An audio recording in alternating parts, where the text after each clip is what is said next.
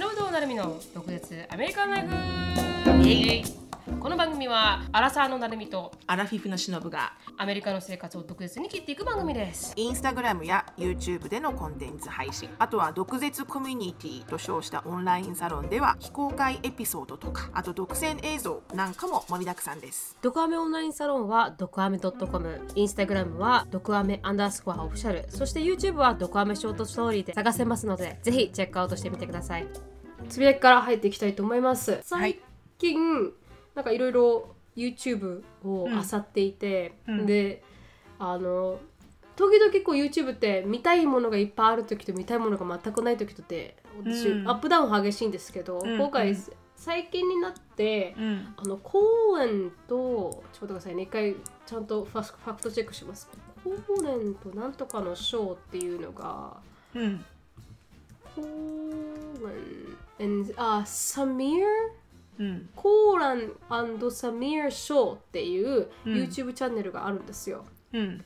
でそれはどんなショーかというと、うん。あのクリエイターのためのうん。YouTube チャンネルうん。なんですけど、この2人見えると思うんですけどこの2人が、なんかこういろんな YouTube 界のすごい大きいクリエイターたちうん例えばミスタービーストだったりとか、うんうん。あの本当に長はせている人たちにインタビューして、うん。まあ、どういうふうにねこの活動をしているのかとか、うん。あの例えばアドセンスアドセンスじゃないな。あのなんていうんですか YouTube のポスポンサーがどれぐらい今まで一番高いのであったかとか、うん。すごいなんかこうクリエイターとしてどうやってネゴシエーションしたらいいのかとかいうのを話しているチャンネルなんですよ。で今までそういうのってほぼない状態で、皆んさんまあ入るのが簡単じゃないですか YouTube って、うん。一つあの iPhone があれば録画できるわけで、うん。だからこそすごいみんなこう何も知らない状態で入ってきてで自分でスストラグをしながら、うん。あのまあ模索していくっていうのが、うんまあ、今までだったんだけれども、うん。この YouTube チャンネルは、まあ、全て全部英語なんですけど、うん。あのまあ、これアメリカの、ね、トップクリエイターにインタビューしてどういうふうに、まあ、運営してるのかっていうのを話したり聞いたりするんですよ。うん。でそれは結構面白くてでインタビューする、はい、人もすごい大きい人たちなんで、うん。まあ、それが直接勉強になるかったら全然スケールの違う話ですけど、うん。でもなんかこのそこに出てきたあーライフスタイルクリエイターのうん。あと何ですかねアシュリーっていう人がいるんですよ、うん。アジア人系のライフスタイルうん。YouTuber という。でその人がのあれを見ててで一番あの sponsorship deal でうん。稼いだのはいくら？って彼女多分1あ million ぐらいフォロワーがいるんですよ。100万人ぐらいフォロワーがいて、でインスタグラム多分50万あ50万人までで5万人ぐらいいらっしゃるんですよ、うん。あの500,000ぐらいいらっしゃるんですけど、うん。で一番あの大きかったアドセンスあすみません sponsorship の deal は何だったっていうので6ヶ月契約のうん。インスタグラム post で、うん。あの1000万だったって言うんですよ。考えられます？すごい。桁そうが違なんですよ。うアメリカね全然違うんですよ。まさにその通りでアメリカのこのこうインフルエンサー界というか YouTube 界のこの規模のでかさうん。が全然日本と比べ物にならないんですよ。やっぱそれだけあの大きいマーケットだし、まあ、このポッドキャスト界もそうですけどすごい million とか稼ぐ世界ででその中彼らの動画の一つに白人の女の子とまあ brunette のブラウンのヘアの女の子女の人が始めたあのポッドキャストそれがもう一一気に1位になったんですよ。へえポポッドキャスト界でね。うん。でそれで1位になるぐらいすごいうん。あの人気でで彼らと契約してたこの会社さんがいらっしゃって、うん。そその会最初に契約したところが年間5000万給料払ったらしいんですよね。この彼女たちに。ポッドキャでスターに？もポッドキャスターに5000万だったんですよ。うん。でそれで彼らのボーイフレンド一人のボーイフレンドがなんかすごい大きいところの会社のあの重役みたいな人だったらしくてでその人が、その契約少しおかしいよって一言言ったらしいですよ。うん。あの5000万は安すぎると。安すぎるんだ。そうなんですよ。もっともらえるはずだっていうことを、あの陰口したっておかしいですけども言ったんですよ、うん。でそしたら蓋開けてみるとやっぱりそそれだけの効果があって本当にみんながあの彼らのマーチャンダイズで洋服とかボフディとか全部買い漁るぐらいもう出したのすぐソールドアウトするぐらいだったらしいんですよ。だから本当に、うん。あのやるんだったら1億ぐらいもらえるはずだって言われるわけです、彼らは。うんうんうんで考えられない世界じゃないですか。このポッドキャストを配信するだけで喋るだ1けで。億ですよそう喋るだけで1億なんですよ。限界いくらか知ってますかだよね 本当に、うん。0円じゃないですかそれ。ポッド私たちキャストの原価知ってますかだよね。そうなんですよ。でそそうまあまあ原価は0円ではないですね。すいません、うん。あのそうねゼロではないねこのホスト代が。ある全然ゼロではない、うん。うん。私たちの場合ネガティブぐらいですけど、ね。まあまあまあそれはいいとして。あのまあその1億でやるぐらいあなたたちは力があるって言われるってでそれでネゴシエーションが始まるんですよね。彼女とこの会社と。うん。でそしたらこの権利をあの IP っていうインタラクションプロパティって言ってうん。このね。ポッドキャストの、はい、特権。権利、その権利を全部譲渡してくれって彼女は交渉し始めるんですけど、ほうほう。この一人のポッドキャスターが本当はありえないことらしいんですよね。それ譲渡してくれて。今の場合私たちが権利を持ってるじゃないですか。私たちのこのサムネとかも全部私たちが権利持ってるんだけれどももしこの大きい会社と契約する場合彼らが持つらしいんですよそのけ IP の権利を全部、うんうん。もう譲渡する形になりますからそれで給料もらってますし、うん。なんだけれどもそれを返してくれで年間1億以上払ってくれみたいな、でそれでいてあの merchandise が売れたら50%くれっていうすごいのを差し出して、で結局それでネゴシエーションしたんですけど、うんうんうん。あのそれを蹴って、うん。 Spotify と契約して60あ6億？60億。60 million dollar で契約したんです Spotify さと。うん。ポッドキャストの monetization が半端なくそうなんですよ。アメリカって。うん。アメリカって、でも普通にコマーシャル入ってくるしね YouTube みたいに。そう。うんうんうん。だから60億で Spotify と契約したって。私わからないんだよね。どこでそのお金はリカバーされるの？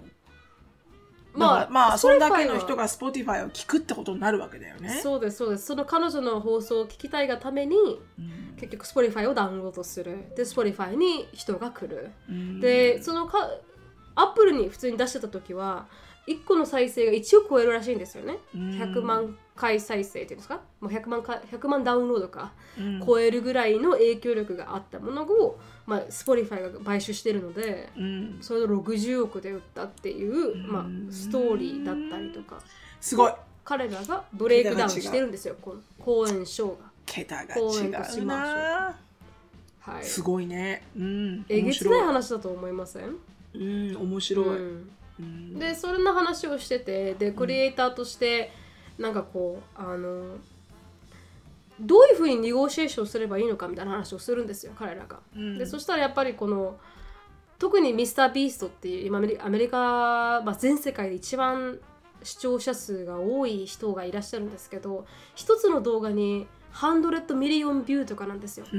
それってもううミュージックの世界なんですよ普通に、うん。この音楽がすごい売れた時に100ミリオンビューってうん。ゲ得られる数字なんですけどそれをただの YouTube 動画で、うん。まあ、そこまでいく人ななんですどんなことやってる人なの？その人って YouTube で。あその人はあのあれです。1億かけて企画作って、うん。この YouTuber 全員呼んで優勝したら1000万とか、うん。あのあのデリバリードライバーに、あのチップの代わりに家をあげてみたとか、うん。本当に規模がえげつない世界の話なんですよ。す彼の。ううん。ん、でこのチームトリーって言ってこの彼らが20億本の木を植えたいって、うん。あのプロジェクトを立てた時に多分5日で20億貯まったんですよ彼ら。5日10億か20億億本当にそれぐらいあの、影響力がある人が。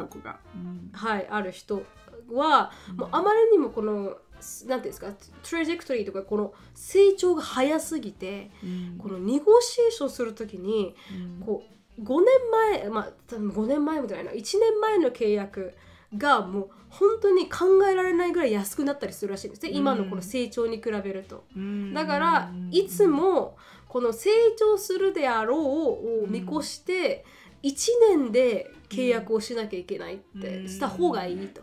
どれぐらい見られるかわからないから。うん。で1本で出すんじゃなくて1本に対していくらもらう。例えば1本出します。じゃあ10万もらいました、だけれどもこれから伸びた場合に対して、うん。じゃあ再生回数これ以上超えたら、あ何円ねっていう、うん。何再生1再生回数に1円ねとかっていうふうにネゴシエーションしないと、うん。今後はよい良くないんだって言って彼らもそういうふうにネゴシエーションしてるんだって話をしてる。うわ興味深いなと思ってそういうところってうん考えられないど考えられない。ですよね。うん。だからもう初めて彼が多分 YouTuber でビリオネアビリオネアなんじゃないかって言って、で初めてなんですよ、ね。YouTuber でビリオネアになるのって、ううん。んなんそういうのも含めるとね。世界だ。すごい。本当に本当に、うん。なんかこうすごいだからアメリカのポッドキャスト界もそうですけど、うん。あのアメリカの YouTube 界もなんていうかすごい世界だなって、うん。うん。まず本当そのマネタゼーションのレベルの違いは何なんだろうね。まあそれだけ英語を聞いて聞ける喋れる人が多いから、それだけのマーケットが広いっていうのもあるとは思うんですけど、うん。でもそれでもねあのすごい勢いのうん金が動くアメリカ。カっていう、う本当だね。すごいスケールだななんかもう考えられないなすっごい。うん。だある意味こう英語が喋れるとか聞けるとかっていうのも、うん。あのただのツールだよっていうのは多分その通りなんですけど、うん。でもそれでリーチできるこの広さ、うんうん。人の広さだったりとか情報の多さってえげつないものがあるなってじゃあ思いましたよ本当だね。じゃあうちらもさ、トライアルでやってみる？アメリカアメリカのポッドキャストに日本語を学びましょうみたいな感じで。まあそうですね。今流行ってますからね。に。日本語を何？日本語を学ぶアタチュードから学ぶ日本語みたいな。もうあれじゃないですか。じゃあもう Let's speak Japanese with attitude っていうアタチュードみたいな。by 鬼滅の刃みたいな by キュース。そうそうそう。まあそんな世界なんですよ。わかんないけど。うん。うん、だから聞きながらね感動したというか、うん。ああこういうなあさすが確かにあの夢の国だなアメリカはとは思いましたよね、うん。まあ、まあ確かに本当にあのお金を稼げることはもう sky が unlimited ですよねアメリカはね。ド。うん。うん。うん。だら確かにアメリカンドリームではある。アメリカまあまあこうそこまで行くのにどれだけのサクリファイスがあったかは正直もうか想像もできないと思いますよ。うん確かに多確かに分、。うん、私成功する、まあ、そあれ以上成功するって本当にあの悪魔に心臓を売るぐらいうんあのえげつない作業だと思うんですよ。やっぱ寝ないし考えられない私。うん、だからそれができるかっていううんこの自分の全部考を。悪魔に売ってまで そうなんですよ。だから悪魔に売ってまで成功したいか悪魔に売ったらいくらもらえるの ?6 億？あでもそれぐらいですよね。だってミスタービーストの24時間の映像を見,、見ましたけど、うん、本当に3時間ぐらいしか寝てなかったですからね。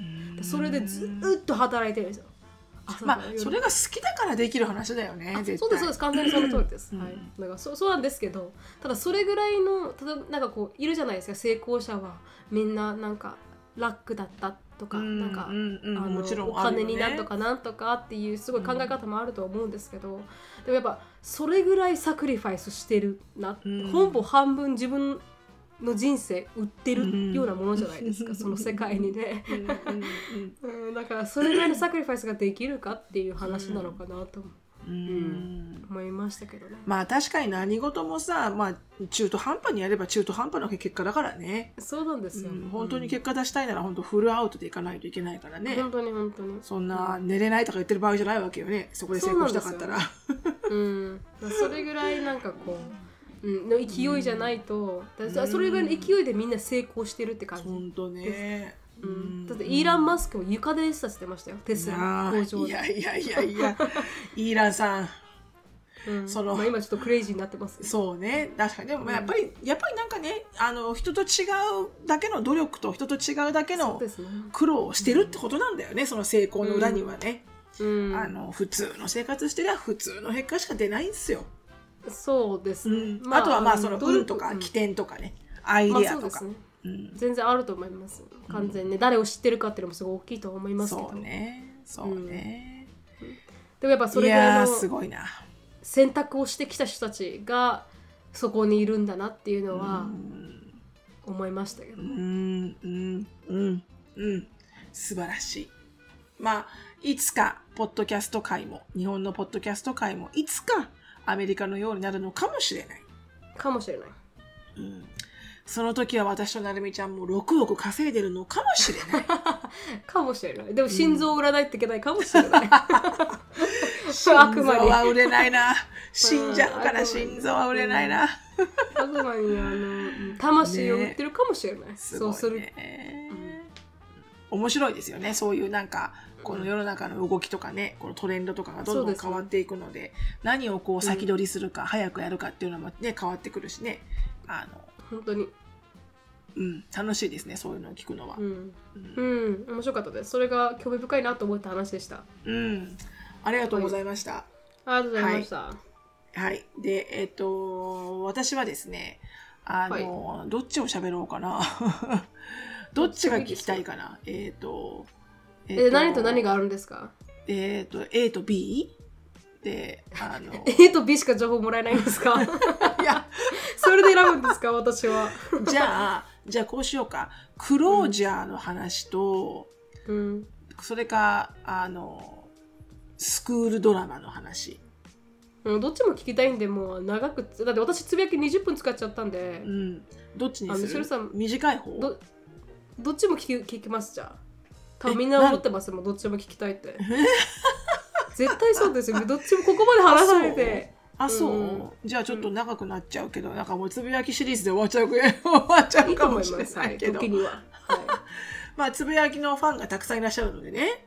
まあ、つぶやきファンにとっては、とてもあの、目から愚かなシリーズでございますってことで。本当にその通り、あの、まず、クロージャーからなんだけど、あの、うん私が大好きな、その、KRB ヒューストンラジオありますよね。あの、毎週木曜日はチーターをゲットするっていう、うんうん。あの、朝、私が通勤時に必ず聞いているヒューストンのローカルラジオなんですけど、はい。水曜日はクロージャーっていう、あの、シリーズなんですよ。で、シノさんのクロージャーではなくクロージャーってシリーズなんだ、知らない人のクロージャーです。うん。あはいはい、うん。クロ、うん。クロージャーっていうシリーズなの、水曜日は。うん、で、要はなんかこう、なん、なん、こう未解決？未解決な状態で、こう進めない人に、こう、ラジオ番組が手手助けをして、クロージャーを迎えるみたいな感じで、その時のクロージャーが、あの、親友？親友がずっともう、あの、無視をして、あの、話してくれないと。でもまあもほう。う、あれよ、30代後半とかの、あの、大人の方よ、女性ね。はで、なんとかなんとかが、あの、一切電話も、あの、来ない。うんテキストも返ってこない。あ、あ、うん会うこともしてこない。で、多うん分何かに怒ってるか、何かになんだと思うんだけど、あの、ととにかく連絡がつかないからなんだかわからないと。い、うんっていうクロージャーの依頼が来て。そうすると、ラジオ番組は、その相手の人にコンタクトを取ってあげるわけよね。彼女のために。そうん。まあ、なんとかラジオ番組に出てくれませんかみたいなこと言うんだけど。はいはい。で、出てきました、その相手の人が。ほうほう。そしたら結局さ、あたかもさそのあのこのお友達と自分の親友とね、あの話ができないって困ってるって言った人、うん。何が起きたのかわからないみたいな感じだったとうん。私は思ったわけ。うん。だから、彼女がわからないところで何かが起きて、この、あの、親友の B さんは気を、気分を害したか何かなのかなと思ってたら、うん。蓋を開けてみたら、その、うん B さん、あの、ラジオにと投稿してるクロージャーのリクエストしてる人が A さんね。で、はい。B さんがラジオに出てきました。で、蓋を開けてそのストーリーを見てみたら、B さんの、あの、お兄さん。と A さんは結婚していて、え待って A さんの依頼人ですよ、ね？うん、A さん依頼依頼人。依頼人で、人 B さんっていう親友が話をしてくれない、無視をしている、なんでかわからないって、ラジオ局に連絡が来て、で、B さん来ました、はいラジオ局に。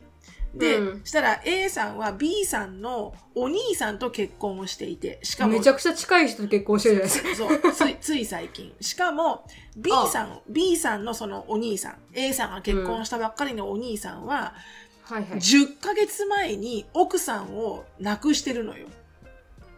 で、2人の子供がいるの。2歳と子供の。うんで、2歳と5歳っていう子供が2人いて、奥さんを亡くしたばかりの10ヶ月後に親友の A さんとどこだかのメキシコだかどこだかに行って、こう自分たちだけで結婚式を挙げて、事後報、事後報告だったわけ。結そりゃ婚し怒りまました。すよ。でしょ？でしょ？うん。私さ、何を言ってるの？この A はと思って。苦労じゃんどころか、お前。I have, I have absolutely no idea. No idea じゃないよ、あなた。しかも、確かに。勝手に結婚しに行ってるところからして隠してるじゃんと思って。結婚することを。そりゃ怒るわ、B としては、と思って。怒る怒る。で、だから B さん来ました。そしたらもう B さんはさ、これと、これぞとばかりにもうここのチャンスを使わしてもらうわ、みたいな感じでぐわー言うわけよね。うんそもそ。もね、みたいな。そもそもあなた、その私のお兄さんの、あの、その前の奥さんのお葬式はい。で、あの、すごいモーションかけてたよね、うちのお兄ちゃんに、みたいな。えで、えでも、ほら、親友だから、要は妹の親友だから、お兄ちゃんとしてもちっちゃい頃から知ってるわけよ、その A さんの存在は。で、仲ああ、がいいわけ。みたいな感じなんだ。そう、ん仲がいいわけ。で、で、なぜ B さんがめちゃめちゃムカついたかっていうと、A さんが、はその B さんとずっと親友ね、女同士の。うん。で、A さんのパターンが、必ず男性に対してはもうゴールドディガーだと。で、金がある人、金がある人に食らいついて、金を全部もぎ取ってから、あの、別れてると、この A さんは。なんで友達してるんですかじゃあ。だ、だそこもそうなんだけど、で、それが友達としてはエンターテインだったと。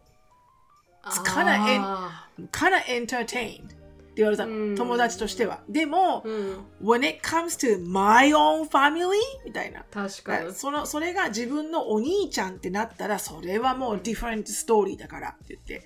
まずそうまず葬式でモーションかけてフラーティングしてるのもありえない。で、自分、うんその B さんのお兄ちゃんは相当お金持ちらしいのよね。で、うんその金を狙ってるんでしょってところ。で、うんあの、そんなのも、あの、だからこう、怒りに怒りが溜まってて、うん、で、あの、結婚もしちゃったし、勝手に。うんで、だから口を聞きたくないと。うんっ。てことだったらしいの。うん、でも、あの、私も聞きながら、ラジオ局のパーソナリティの人が言ったんだけど、B さんに。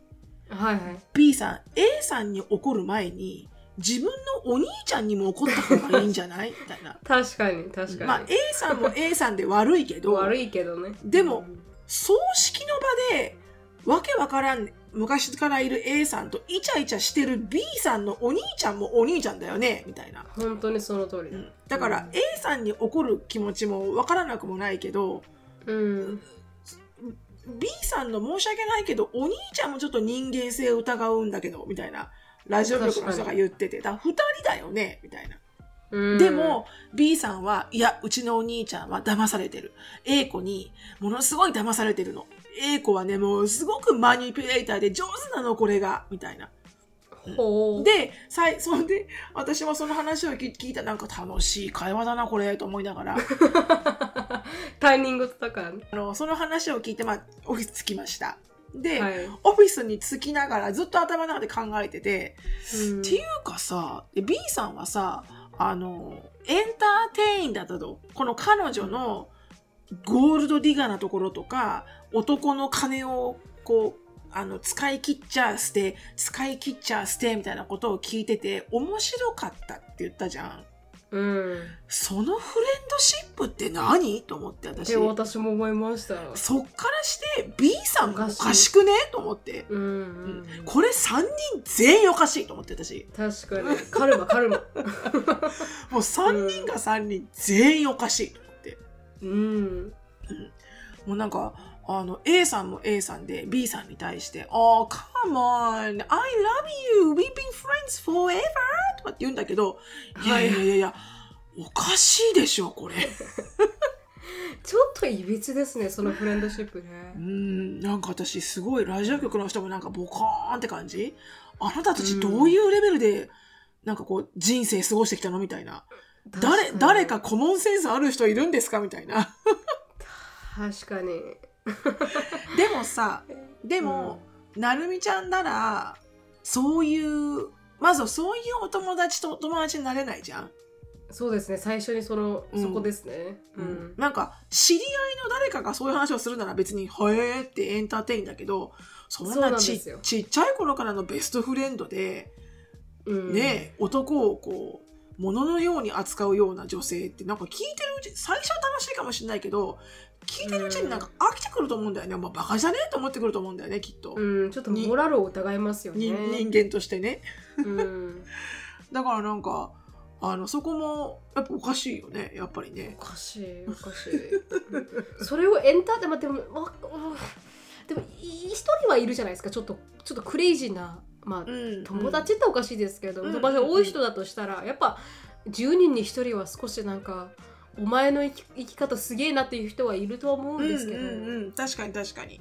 そういうのはあるとは思うんだけど、でもそれを毎日聞いててエンターテイニングだなって思う、うんこの彼女 B さんのあの感情もちょっとよくわからないですし、うんよくわかんないよね。で葬式の席でフローティングしてるこの2人のうんあの頭もわからないですし、本当にわからないよね。だからこれ、うんあの子供が2人ともかわいそうだなっていうところ。確か こんな大人に囲まれて。に本当ですねちょっとこれはな、きついなと思って。だからそれをなんかこう真剣に悩んでる体で、こう話をする。いやいや、あなたたちの悩み、うんすっごい BS なんだけど、みたいな。うんだなんかそれがちょっとこう面白かった。でもなんかそそんなのって日本だとなんかアンビリーバボーとかに出てくるストーリーじゃないですか。わかります？そうだ本当にあのね。世界が仰天とかねそういう話に多分出てくる話なのにアメリカってカジュアルにローカルのヒューストンのラジオ番組の水曜日の放送で そういうファミリードラマが流れるこのアメリカのうんなんかこう凄さというか、うんコモンセンスのなさというかそうそう。これが普通に、こう、誰かに聞いてもらうに値する相談内容だと思う、この、この、このちょっとおかしいレベルね。恥ずかしいと思え、みたいな。本当に本当にうんそれをなんで友達がちょっとディステンスしてくるとか言ってくるこの女、そうそうそうそうもう。すごい I have no idea みたいなさ。いいややいやいや、あなた、アイディアすごいあるじゃん、みたいな。うんま、but you know we are そう。そうなの、そうなの。だから、なんでうちのお兄ちゃんなのよみたいな人はさ、You know we are good? You know we meant to be together? みたいなこと言うの。いやいやあなた、で10ヶ月後に？みたいな。奥さん亡くなったうん10ヶ月後に？みたいなさ。うん そう。だからまあなんとなくす、私がこう思ったステレオタイプなあの考えだけど、おそらく3人ともものすごい金持ち。で、あ私も同じこそして白人の皆様。はいで、きっと、あの、ステレオタイプのお父さんとお母さんがいて、まあお母さんは完璧にヘリコプターママみたいな感じ。で、うんあの、まあ、My kids is the best みたいな感じね。はい。でそれってヘリコプターママっていうんですか？ヘリヘリコプターマンってこう、あ、うん、なんか、あの、マイキッズイズベストじゃないけど、すごいキチキチキチキチしっかりこう、きちってやるお母さんうん。のことをヘリコプターマムって言うんだけど、はいはい。で、あの、なんかそういう感じ。だからなんかこう、うん。全く違う価値観の世界で暮らしてきたっちゃったんだなみたいな。うん。うん確かにキム・カナダシアンのカナダシアンファミリーを聞いてるみたいですね。まだまだカナダシャンの方がいいぐらいだろうね。どうないだろう。やいやいや。同同じぐらいかな。全。然良くないですよ。同じぐらいいかな。彼らもシスターの一人がうん。ハーフシスターの友達あシスタークロイっていうシ,、シスターがいるんですけどの旦那と異母兄弟の友達がフックアップしてうん。ででそれでごちゃごちゃってなったんですよ。うん一回。うんでも本当その世界ですよね、すごい、ね、どういう考えられない。うん、レベルで喧嘩してるのかな。でもねよかった。そのラジオ番組の、私そのラジオパーソナリティの人はみんな好きなんだけど、4人、うん。4人いるんだけど、あ、5人か。はい。あの、メインの男性と女性と、そのプロデューサーの男性と、あと新しく入ったあの女性と、あとは、はい。あの結構面白い役割を、ま、あの担ってるゲイの男の人がいるんだけど、はいはい。全員好きなんだけど、全員が全員すごい私と同じレベルのコモンセンスがあったから、あああよかったよかった。や、やっぱよかった。しっかりといろんな人の相談を受ける、あなたたちはこんだけのコモンセンスがあってよかった。ああよかったよかった。うん。みんながクレイジーじゃないですからね。うん、違う違う違う。アメリカでただアメリカはこの幅が広いっていう感じですからね。このクレイジーと、なんかこう高校金持ちでクレイジーと貧乏でクレイジーのこの幅が広いというか、うん広い広い。すごいうん広い。だからびっくりするだけなんですけどね、うんそう、面白かったんです。はい。なので、えー毎週水曜日はクロージャーということで、あのうん、いろいろな人が呼ばれて、昔の恨みとか、あのうん、なぜあの時、あの、あんなところであなたは私の友情を切ったんですかとか、なんかずーっとこの行動が気になるんですとかね、そういうなんかこう、クロージャーをするところ。うん。はい。なので、まあそういうと面白かったっていうところと、はい。あの、あともう一個がスクールドラマなんですけど、これはね、アシュリーなんですよ。うん。で、アシュリーはお友達とトラブることって、中学校、小学校5年生ぐらいの時に一回大きなトラブルに見舞われたんですよね。っていうのも、そうですねずっと仲良かった女の子がいきなりこう無視を決め始めて、で、しかもこうんの同じグループのお友達全員を自分の方の味方にして、要は、don't talk to Ashley, don't talk to Ashley みたいな感じで、こう、アシュリーを仲間外れにするようにしたってことが一回ああって。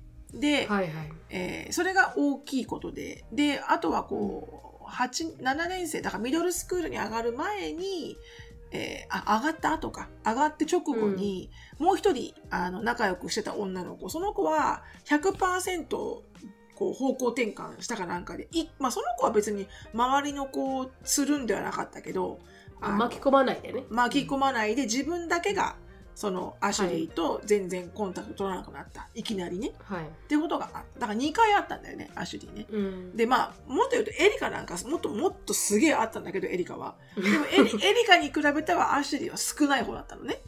そうですねうん。で、エリカは高校に入ってから、ものすごい数のドラマがあったんです、友達と。でも、はいアシュリー、アシュリーは高校入って1年間、何にもなかったの。高1の時は。うん楽しそうでし楽しそうに。あ、よかったね。楽しく友達できたくさんできて、うんサッカーもあるしって。やっぱり違うんだなと思ってたら、こあの、つい最近、なんと、ドラマが起きまして。で、うんあの、ずーっと仲良くしてた、あの、サッカーチームの一番仲良くしてるグループの一人の女の子に、あの、なんとなく今年に、あの、今シーズン、今年の学校が始まった、あの、去年の9月ぐらいから、ちょこちょここう、アシュリーが泣いて帰ることがあったのね。で、私は知らないんだけど、エリカはほら、お部屋が隣だから、アシュリーが泣いてるのわかるじゃん。でそれで、エリカから少し聞いてて、なんか、あの、喧嘩したみたいよ、ケイトランとって、ケイトランって言うんだけど、友達が。喧嘩したみたいよって、なんかすごい、あの、落ち込んでるみたいなことは2、3回あって。まあでも喧嘩ぐらいかなって思ってたんだけど、まあ確かそしたら、うん、つい最近、あの、ね、めちゃめちゃメルトダウンしてて、アシュリーが。にで、ああの、それがすごいメルトダウンだったから、まあ私がステップインして、あ、ごめん。うんあの、私がステップインして、あ、ごめんね、ちょっと今、あの、電話が落ちちゃった。よいしょ。そう、ステップインして、どうしたのって聞いたら、あの、うんもうテテキストで、あの、うんあなたとはもう友達になりたくないって言われたと。ほうん。で、も結う、あのこ今まで、こう、じもう自分の、自分の気持ちにもう私嘘はつけないから言うわみたいな。ううん私はあなたとはもう友達になっていたくないのみたいな。うんって言われたと。うんで、で、彼女からしては、あの、うんもうさ、何のこっちゃなんですよ。あで、特に、本人は？別にあのそうなった理由みたいな原因みたいなのわからない、わからない。だから何かを言ったわけでもないし、何かをしたわけでもないし、とにかく今年の新学期が始まった去年の9月から、うん。やっぱちょこちょこやっぱりほら、彼女があのアシュリーを無視するから、うん。とか意図的にね、はいはい。例えばこお友達4人いる中で、あの、3人とだけ前をささっと朝朝走ってしまうとかさ、アシュリーを置いていくとか、うん。なんかいろいろあったらしいの。でも結局、最後のこう、ファイナル、後からね、気づいたところによると、ファイナル、ファイナルストローになったのは、かうんケイトランがアジア人の男の子の彼氏ができたのよ。香港系の。で、うんその男の子のことをケイトランとアシュリーが同時にあの子可愛いよねって話してたの。でアシュリーは可愛いとは思ってるけど別に特別な感情はなかったの。別に。まあ確かにね。うんで、おそらくなんだけど、ケイトランが誰かに言ったのが、アシュリー、で、そのケイトランとその彼彼は両思いになりました。うん。ね、今彼氏彼女です。でハ、ッピーエンド。10 12月に彼氏彼女になったばっかなの。うん。うん、で、その後、アシュリーは、ケイトランが、ほら、彼氏との話をするのが好きだ、好きだから、彼女ね。自分の話ばっかするんだけど、彼女は。で、好きだから、その、ほら、か、彼どうだった？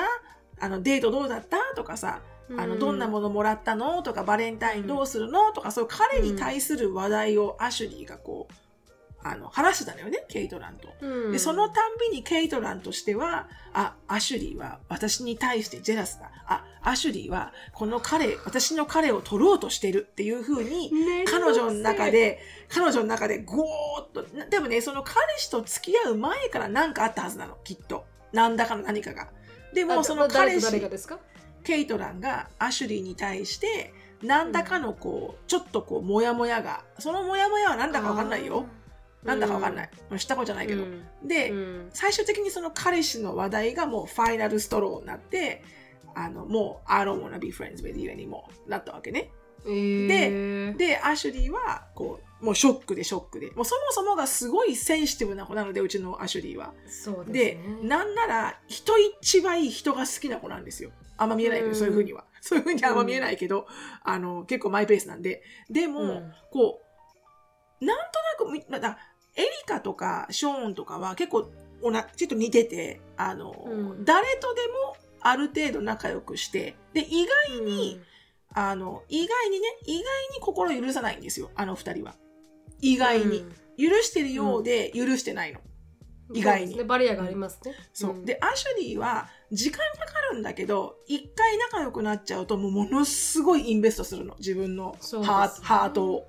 うんでももうね、ものすごい傷ついちゃって、アシュリー。うんで、まあ結局のところ、今はね、もう、あの、リカバリー中なんだけど、うんあの、結局もう、割った F ってことになって、で、あの、エリカも話して、あの、私も話して、もうあの、ショーンも話してなんつって、で、な、もう、あの、結局これは、あなたのコントロール外ではないと。あの、あなたのコントロール外だと。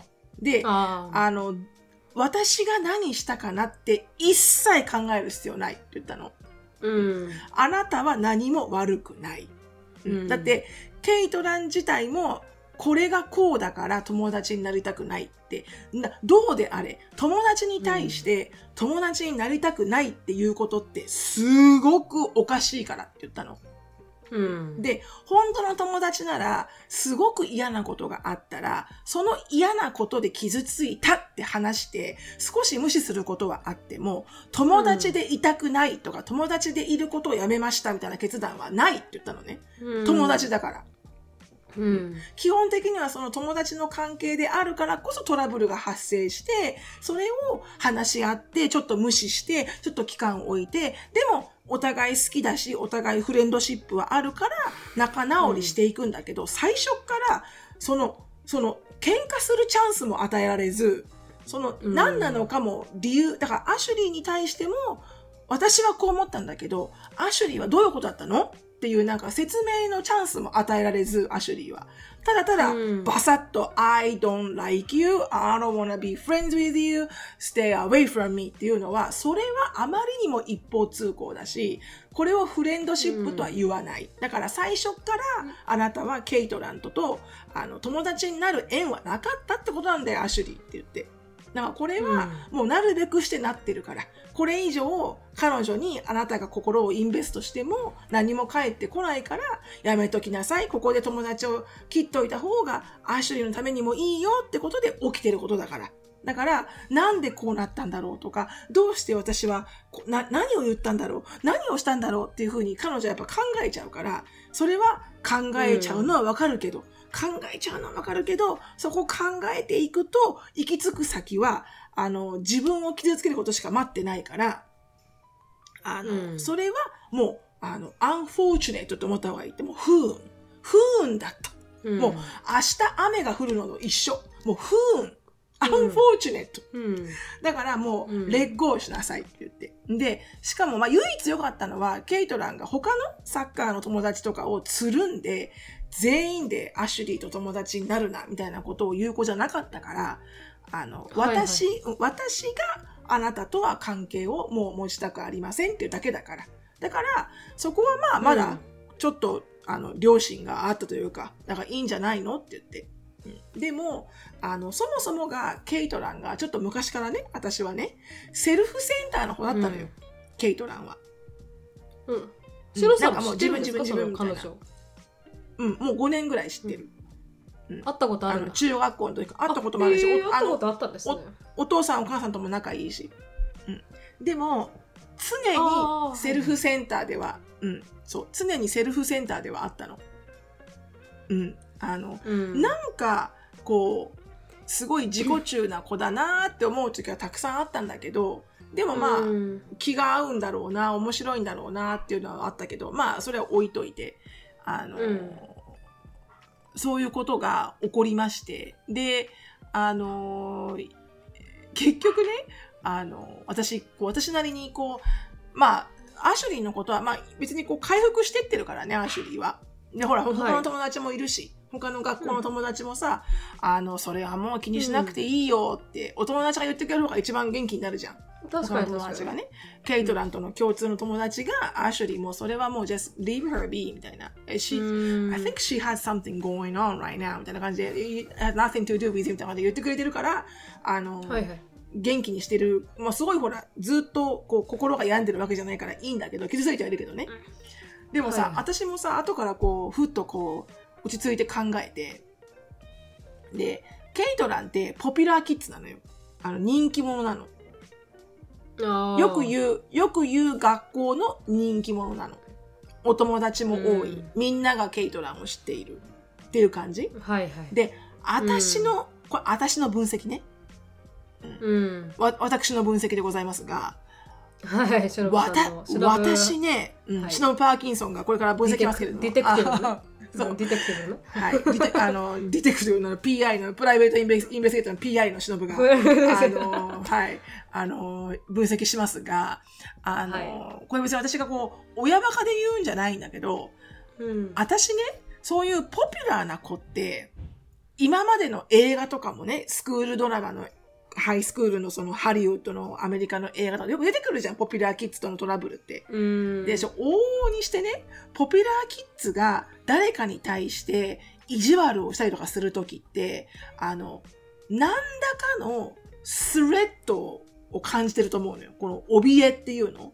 例えば、はいその子が自分よりも可愛いとか、その子がはい自分よりも、あの、足が速いとか、その子の方が自分よりもサッカーが上手いとか、何らかの、あ、こいつには私、かなわないかもっていうところが感じると、どんどんどんどんそれがライバル意識になってって、嫌いな感情になっていくと思うんだよね。うんで、ずっと一緒なの。ケイトランとアシュリーって背丈も一緒、スタイルもなんとなく一緒。で、好みもなんとなく一緒。で、サッカーやってるじゃん。はい。で、私の分析なんだけど、最近ね、ケイトラン太ってきたの。ああ。うんで、アシュリーは太ってないの。で、うんまあずっとあのままですからね。太ってきたから、サッカーのレベルがちょっと下がってきたの。はいはい。で、あの、彼氏がアジア人じゃん。うん。で、アシュリーアジア人じゃん、半分。うん。うんなんなら、ケイトランは100%白人なのね。うん。だなんとなくさ、このアジア人同士の会話とかもあったわけよ。アシュリーと、この彼の中では。ああ、少し劣等感があったのかな。そうそうそう。そんなところで、なんか、劣等感が劣等感を重ねて、どんどんどんどんアシュリーのことを嫌いになったと思うのよ。私の分析だけど。確かにジェラシーもあったかもしれないですねあいやそうだと思いますよ普通に多分話聞いてると私それしか理解ができないうん。やっぱちょっと怖いなって思ったのかもしれない。かアシュリーのこと。そうだよね。なんかさうん。人ってさ、例えば本当に100%何かをアシュリーがしたんだったら分かりやすいと思うのよ。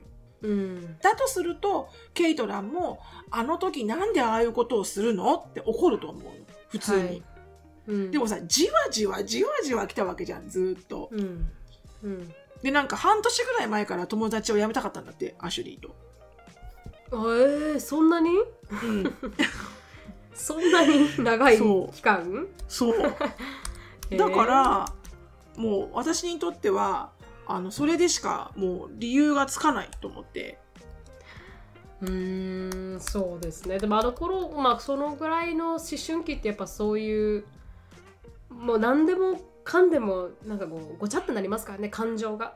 例えば、うん。そのし彼女みたいに可愛くないっていうこの感情とか彼女の方が痩せてるとか、うんうん。なんとかだとか頭がいいとかもう全部ぐちゃぐちゃぐちゃって重なってなんか負の感情になってうん。ちょっと距離を置きたいなって思うんでしょうね。だ自分が、うん。こうインスタグラムをスクロールしててすげえ綺麗なモデルさんばっかり見てるとなんか嫌な気分になるのと同じなんでしょうね。うん。自分よりいい生活してて自分よりあの綺麗でかっこいい彼氏がいてとかと、ああ見たくねえなーって思うのと多分ちょっと似たような感情があったのかもしれない。うん。アにそうだよね。対して。ううん。んはいそういうドラマだったんです。はいうーんなんか難しいですよね友達関係とかってねそこら辺は、正直。だ彼女のこの劣等感を、まあそういう年齢だよね。うん。はい煽ってしまったっていうのはもうアシュリーにはもう罪はないですけど全然、うん。本当に何も罪はないですけどただそういうふうに劣等感に駆られてしまった彼女のホルモンバランスもちょっと進歩され続けるというか。正直ね、確かに確かに。ううん。やっぱりこう、ま、隣にめちゃくちゃ綺麗な子がいて自分が好きな人とかぶっててでその人ももしかしたら好きになるかもしれないっていうこのジェラシーの妄想が浮かんでしまったら、うん。確かに何とも制御できなくなるねそうそういうことなんだろうね。だからホルモンもあるよね。だからケイトランもさ全然可愛いんだよ普通に可愛いんだよ、しかもケイトランの方がな本当にみんなが知ってるポピュラーな子だから、うん。それでもやっぱりさインセキュリティがあるわけよねやっぱり。ありますよ。ね、ううんん、だからねどんな子でもありますよ多ほ分。んとねあのねあのね100%まとめて言わせてもらったことめんどくさい めんどくさいですね本当に。本当にその通り。めんどくさもうこの時代から離れてよかった私と思って。私もそう思います。この一番嫌いですねその思春期の時代が。全部。でもね。10代一番嫌いでしたもん。わかる。なるみちゃんもね、これからね、自分で子供できたらわかるけどね、自分が経験するよりも、子供が経験する方が辛いよ。きついでしょうね確かにその通りだそうそうそう。自分だったらまだいいわと思うから。うん。そうう。んだからね、まあまあまあまあ、そんなことがありましたということで、はい。うんあの、まあでもこれもね、一人間の心の成長にはね、あの、大事うなんこの人間との葛藤ですから。あの、傷つく彼女を見るのは心が痛いけど、痛いけどあの、でもね、こう、みんながみんな経験して強くなっていってるところだからね。だからうん。せめてこう、人間不信にならないように、あの、うん。なんだろう、こう、サポートしていくって感じ？人間不信にならないように。そうですね、うんでも家族ができることって、まあ、いてあげるっていうこと家は安全な場所なんだよって、ねうん。やってあげることしか多分家族がやってあげることってできないというか、うん。うんらもうそれに尽きるかもしれないですね。私も親にそうやってやってもらったから、うん。ああいつでもここに帰ってこればいいんだなっていううん安心感っていうのは結構心強いそうそうそう。アシュリーも、まあ、何かに。ってもうん。エリカが守ってあげセーフハウスだよね。シ。ノさんが話聞いてあげるとかっていう環境が、ううんん整ってれば多分彼女のメンタルヘルスも大丈夫。そうそうそう。うん。そうでもこの時期は多分そうね。いろいろエリカもさ、うんエリエリカのリアクションがね、あの、はいはいもう彼女さ、私はさ、普通に聞いてるわけ。普通に聞いて、うんうんはいうんって言って、うん頭の中で、ああ、よくある、よくあるあれかと思って、うんなんてアシュリーに言ってあげたらいいんだろうなってこう落ち着いて考えてるんだけど、エリカはさ、はいはい昔のさ、自分のハイスクールのトラウマがさ、戻ってきてさ、うんもうエリカなんか、I knew it, I knew! みたいなさ、I know she has something wrong with it. あ、あ、うんうんうんうん、Ashley. You know what? You know what you're gonna do? みたいなさ。確かにもう、んもうなんか自分の復讐をアシュリーを通してやるような感じで、エリカ、ちょっとそれは違うでしょう。そんな火に油かけてもしょうがないでしょうよ。みたいな。うん No, no, no, no, no, mom, you don't understand. You don't understand. This kind of bullshit is always happen and I can't stand it. もうあなた、自分の復讐に入ってる自分の復讐にと確かに確かにでもそうやってこうお姉ちゃんがいるっていいですよね。私いなかったから何とも言えないですけど確かにそうだね。うんお姉ちゃんがいるって結構強いなってまあ仲が良かったらの話ですけど、うんうん、で確かに確かに。はちょっと思いますね、そうだよね。そんな風にさ、うん。お姉ちゃんがさ、何を？みたいなこと言ってくれるとさ、うん。私の高校の時もこうだったからね、な任しといてみたいな。言ってくれたらなんか、確かにあのーあ心強いよね。心強い心強い。なんか最近友達シドニーって言ってあのミシガン州の友達いるんで、いてまあ救世主みたいに私作ってくれた子なんですけどの妹がなんかこう、私卒業式出たか出ないなかっていう話になった時になんかこう、妹が卒業式の時に2つガウンがあったから出てたよみたいな話になったんですよ。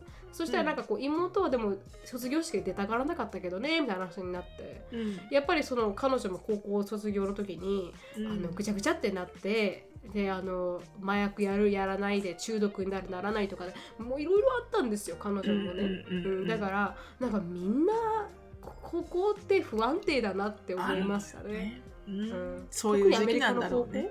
特にアメリカの高校うんそうね。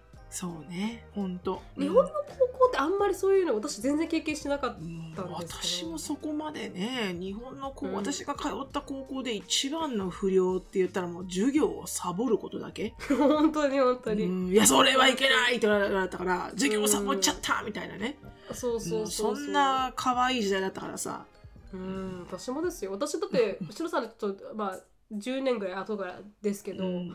それでもなんか私の高校で聞いた話はなんか一番盛り上がったのは私の友達が彼氏がいて彼氏がこの友達の胸を触ったってみんなキャーってなってましたからね。高校そんなレベルですよ。胸触ったレベル。本当に。そんなのいくらでも触ってもらえよみたいな感じなんですけど、うん。今となってはね。でも高校ってそれぐらいで盛り上がるレベル。私の高校は結構真面目な方が多かったんで、だから全然ですね。そういうの考うえるとん。ね。あのまあレベルも違うしね。ソーシャルメディアのおかげでもあるんだけどさ、ううん。んまあまああの人生のね修行をあのしておりますわっていうところですね。うん。うん。素敵です。うん。まあ素敵ですとはい。彼女にうん苦しいかもしれないですけど、うん。まあそれも、ね、世の中それもそれ。うん理不尽なものですからね。そうそうそう。それもそれ。うん。はいっていうことでございました。もうつぶやきでもうござい50分を過ぎました。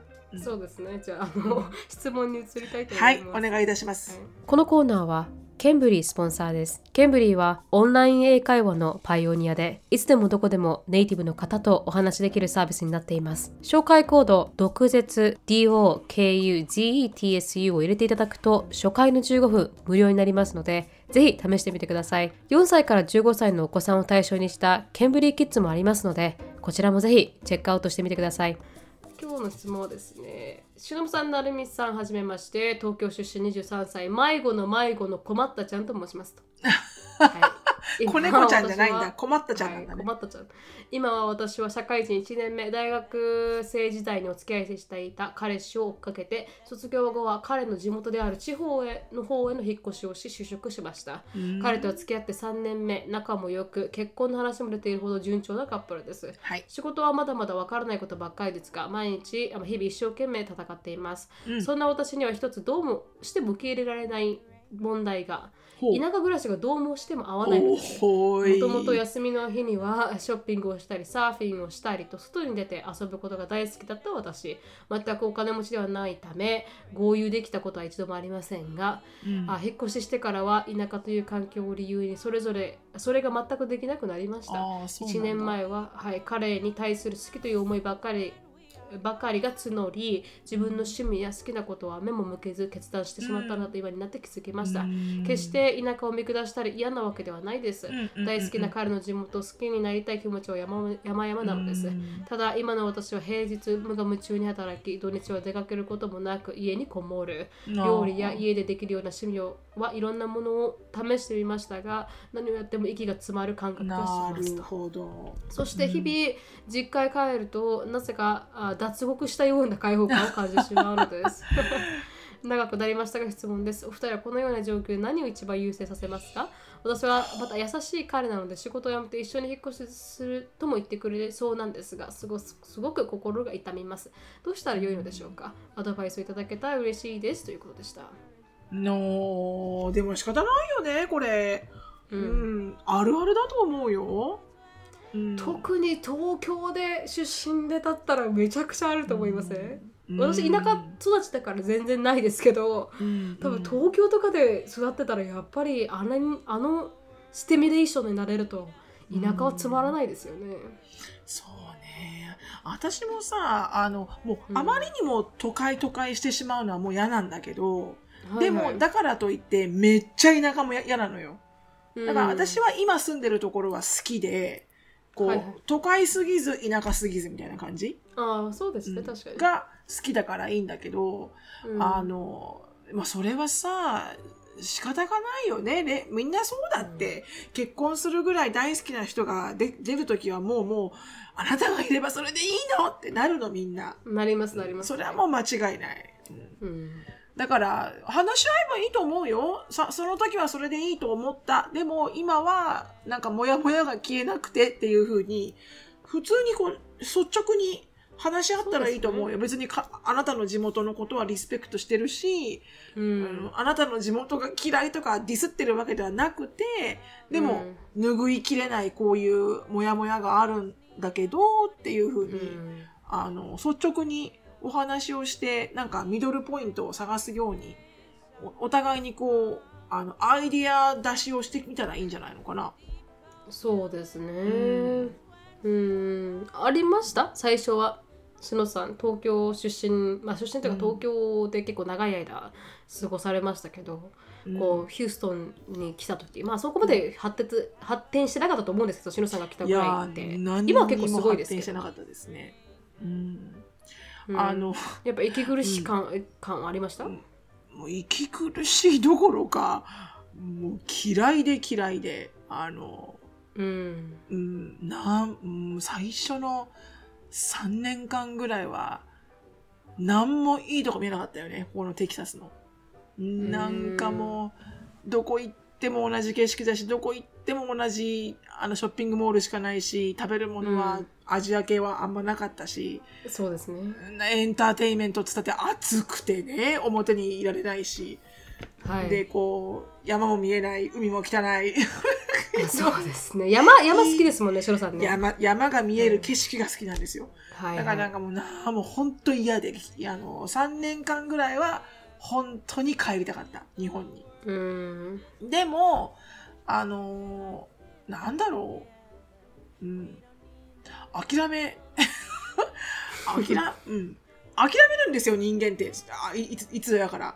うん。で、だって、だって慣しょうねしょうが、しょうがないじゃん。うんそっからもう出るチョイスがなかったら、もうその、うんお置かれた環境で幸せを見つけるしかないじゃん。本当にその通りっていう風に変わったってだけで、で、今は大好きですよ。別にあの、うんテキサスで老後を過ごそうとは思わないけど、暑すぎて。うんあの、うんでも、テキサスはほ本当に大ファンです。今はめちゃめちゃ大好きです。うんだから、うん、そ、うん、諦めることもあるかもしれない。